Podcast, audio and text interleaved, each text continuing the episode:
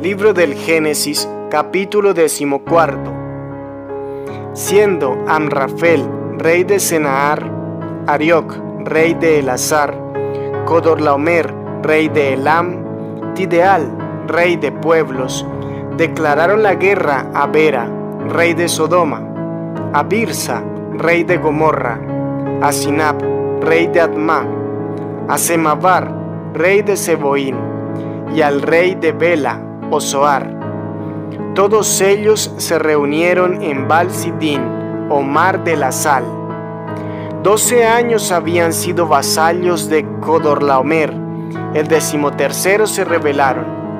El decimocuarto llegó Codorlaomer con los reyes aliados y derrotó a los refaitas en Astarot Carnaín, a los suseos en Am, a los emeos en Sabé de Kiriataim y a los urritas en la montaña de Seir, hasta el Parán, junto al desierto. Se volvieron, llegaron a En Mispat, o Cades, y derrotaron a los jefes amalecitas y a los amorreos que habitaban en Asazón Tamar.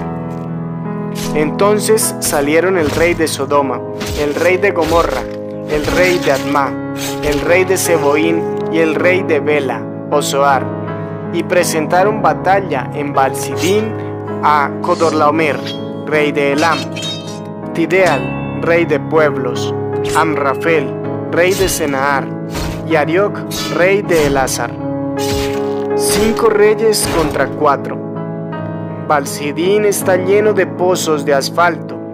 Los reyes de Sodoma y Gomorra, al huir, cayeron en ellos. Los demás huyeron al monte. Los vencedores tomaron las posesiones de Sodoma y Gomorra con todas las provisiones y se marcharon. También se llevaron a Lot, sobrino de Abraham, con sus posesiones, ya que él habitaba en Sodoma. Un fugitivo fue y se lo contó a Abraham el hebreo, que habitaba en el encinar de Mambré, el amorreo, hermano de Escol y Aner, aliados de Abraham. Cuando oyó Abraham que su hermano había caído prisionero, reunió a los esclavos nacidos en su casa, 318, y salió en su persecución hasta Dan. Cayó sobre ellos de noche, él con su tropa los derrotó y los persiguió hasta Joba, al norte de Damasco. Recuperó todas las posesiones. También recuperó a Lot, su hermano, con sus posesiones, las mujeres y su gente. Cuando Abraham volvía vencedor de Cordolaomer y sus reyes aliados, el rey de Sodoma salió a su encuentro en Balsabé, el valle del rey.